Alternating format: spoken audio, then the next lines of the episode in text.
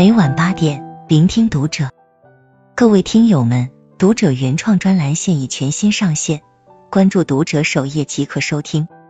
今晚读者君给大家分享的文章来自作者遇见小圆。年少时学过的这三篇课文，读懂已是书中人，深刻。网上看过这样一句话：学生时代对美好事物的想象都是语文课本给的。年少独以为是束缚自己的粗布麻绳，如今回望才知是熠熠生辉的丝绸缎带。小时候学过的课文，而今重温总有另一番感悟。比如读老舍的《骆驼祥子》，不再认为祥子可悲，而是自叹像他一样丢了初心；读鲁迅的《孔乙己》，不再嘲笑孔乙己的清高迂腐，而是开始理解他忠于理想的执着。读吴敬子的《范进中举》，不再讽刺范进的乐极生悲，只会感慨人生的世事无常。读书大抵如此，年少入世的道理，总是到了中年方才明白。少时嘲笑书中人的荒唐与心酸，如今读懂，却发现自己和书中人并无两样。一骆驼祥子从追梦到放下，是与生活抗衡后的顿悟。老舍笔下的祥子，虽然带着不服输的滤镜，却在命运的捉弄下失了方向。文中这样描述他的形象：希望使祥子快活，恐惧使祥子惊惶。祥子想睡，但睡不着，四肢像散了似的在一些干草上放着，既写出了理想与现实的拉扯，又伴随着不甘与无力。祥子只是想拥有一辆洋车。但经历三起三落后，梦想的火花早就被现实浇灭。他不在意闲言碎语，却又轻易听信妄言，脱离理性，带着自命不凡的饥饿感去证明自己。他不屑于车夫间的烟酒扯淡，但还是不敌诱惑，与不爱的人结为夫妻，在潦倒中走进白房子。我们曾笑祥子追梦不成，体面尽失，却忘了他也在初心未泯时越挫越勇。人终究不会一成不变，没有能力改变才是最大的悲哀。这似曾相识的妥协，又何尝不是你我被磨平棱角的真实写照？身处职场，看不惯他人为升职加薪溜须拍马，但看到领导，还是热情的递上一杯咖啡。加班严重，吐槽工资太低要辞职，可得知公司要裁员，又战战兢兢，生怕自己是被辞退的那一个。最初的我们都过于自信，后来在与生活博弈时，才明白低估了现实的残酷。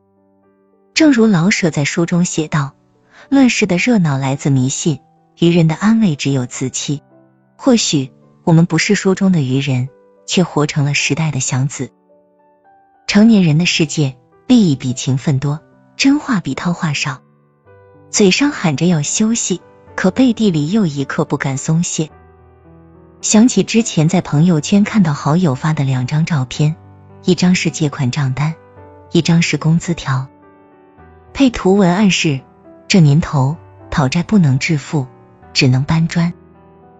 乍一看还觉得挺好笑的，我便在下面评论了一句：“你都三十多岁了，能不能捂紧自己的口袋？”他回复说：“别人没钱还我，只能认栽。中年以后只图有份稳定工作。”的确，比起那些得不到的，我们早就学会了放下。大多数人都有过发财梦，想干一番事业出人头地，只是上了年纪才幡然醒悟，努力不等于成功，希望落空也并非遗憾，为梦想全力以赴过也是一种胜利。于中年人而言，年龄是个坎，一边自诩能力出众，一边跳槽屡屡碰壁。可能我们都曾像祥子一样。看不清现实，看不透人生，就像一位网友的感叹：当时只觉得祥子雨中拉车，离自己很远，想不到多年后，如祥子这般世俗，才发觉反抗生活也需要勇气。二，孔乙己边缘化的背后，藏着能力与认知的差距。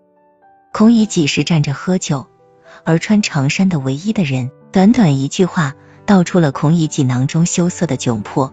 又彰显出他心高气傲的倔强。有钱人笑他穷酸摆阔，读书人笑他装模作样。这种遇上不能、遇下不甘的处境，只能让他画地为牢。可笑吗？挺可笑的。毕竟我们都曾不谙世事，把无知当成幽默。有人说我瞧不起他，因为他好吃懒惰。是啊，孔乙己是个偷书贼，端着读书人的架子，又做着违背德行的事。他借着在显贵人家抄书写信的本事，借书来满足自己。明明可以谋求一份教书工作，却心比天高，对小名小利不屑一顾。这一点与卖力讨生活的我们颇为相似。中年以后，总想着要提高生活质量，又不愿从自我提升做起，想要换一份工作另谋出路，却嫌工资太少，也做不到无可替代，只能掐着日子等薪水下来。还车贷、房贷，结余再为医疗教育存点钱。我们时而问自己，这样高不成低不就的生活意义何在？但有时候想想，又觉得脚下的路也还没那么糟糕。